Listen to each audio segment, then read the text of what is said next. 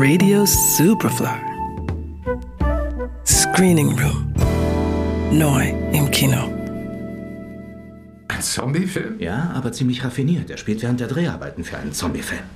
Das Team wird angegriffen. Sie werden selbst zu Zombies. Panikschlägerei, Verfolgung, Panikschlägerei, Verfolgung. Du verstehst. Eine Art Survival-Trip. Und da ist noch was. Es muss eine Plansequenz sein. Der ganze Film in einem Take? Eine Plansequenz. Der ganze Film ohne Schnitte. Eine halbe Stunde ohne einen einzigen Schnitt vom Anfang bis zum Schluss. 30 Minuten? Ja, das ist eine Herausforderung.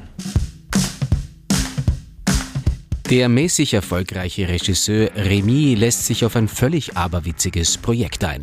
Ein live übertragener Zombiefilm, gedreht in einer einzigen Plansequenz. Und als wäre das nicht schon ein Desaster mit Ansage, fallen Schauspieler aus, drehen durch oder werden versehentlich K.O. geschlagen. Improvisation ist gefragt. Und die sieht herrlich komisch aus in der französischen Zombie-Komödie Final Cut of the Dead. Schnell, kostengünstig und annehmbar. Das ist Remis Motto in seiner Arbeit.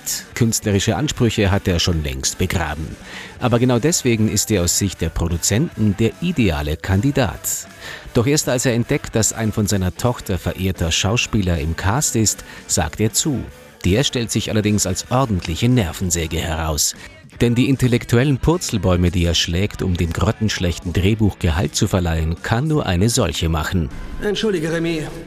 Können wir vielleicht mal über das Drehbuch sprechen? Ja, doch, immer gerne, Raphael. Ich habe mit Lars immer gemeinsam am Buch gearbeitet und versucht, eine gewisse Qualität reinzubringen. Okay, und? Ich bin kein großer Fan von der Axt. Die Grundregel der Zombies ist, sie haben keinen eigenen Willen. Deswegen verstehe ich nicht, dass sie eine Axt benutzen. Das ist ein Widerspruch für mich. Ein Zombie kann keine Axt haben. Oder er hat einen Willen, dann ist er aber kein Zombie. Äh, ja, das ist sehr interessant. Ja. Auch wenn der Cast nervt, den Produzenten alles egal und die Motivation in der Crew minimal ist, rückt der Drehtag näher. Und Remis einstiges Arbeitsethos erwacht wieder. Doch dann fallen zwei Stunden vor Drehbeginn zwei Hauptdarsteller aus. Remy und seine Frau müssen einspringen. Doch das verheißt nichts Gutes. Sie war Schauspielerin, sie kennt das Drehbuch und hat es annähernd hundertmal gelesen. Stimmt das? Nein, nein, einen Moment, tut mir leid. Entschuldigung, Moment mal, eine Sekunde.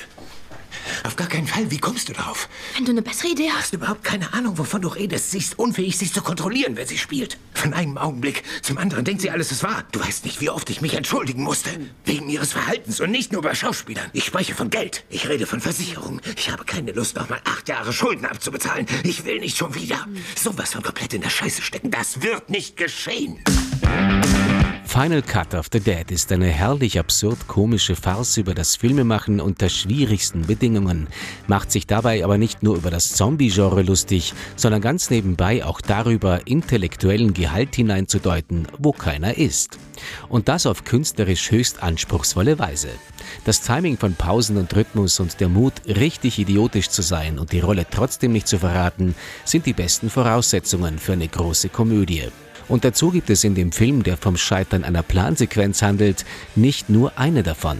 Und zwar sehr gelungene. Und im Gegensatz zum Drehbuch im Drehbuch ist auch noch eine schöne Aussage dabei. Die Arbeit an einem gemeinsamen Projekt ist die Festung der Sinnhaftigkeit gegen die gleichgültige Verwertungslogik des Spätkapitalismus. Kopf ab und Schnitt. Final Cut of the Dead. Ab Freitag im Kino. Johannes Raumberg, Radio Superfly.